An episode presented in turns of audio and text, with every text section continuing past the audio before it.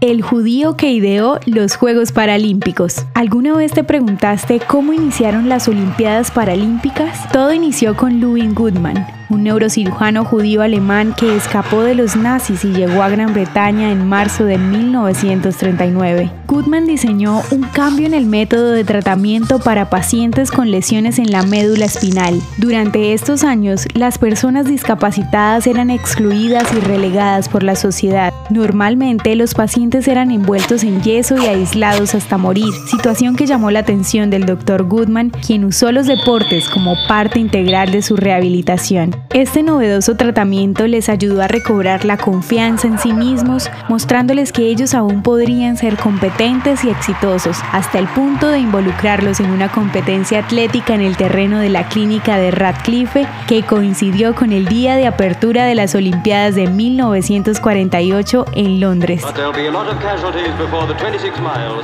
Estas competencias pronto se convirtieron en actividades deportivas en las que participaban hombres, mujeres y niños en condición de discapacidad. Los Juegos comenzaron a atraer a competidores internacionales y 12 años después, en Roma, en 1960, cerca de 400 atletas de 23 países compitieron en la primera Olimpiada Paralímpica. El Dr. Goodman entonces mostró su satisfacción porque los Juegos de Roma habían abierto camino para un nuevo modelo de reincorporación de las personas discapacitadas a la sociedad y al mundo del deporte. Todo esto basado en el precepto acerca del valor infinito de cada ser humano sin importar sus limitaciones físicas.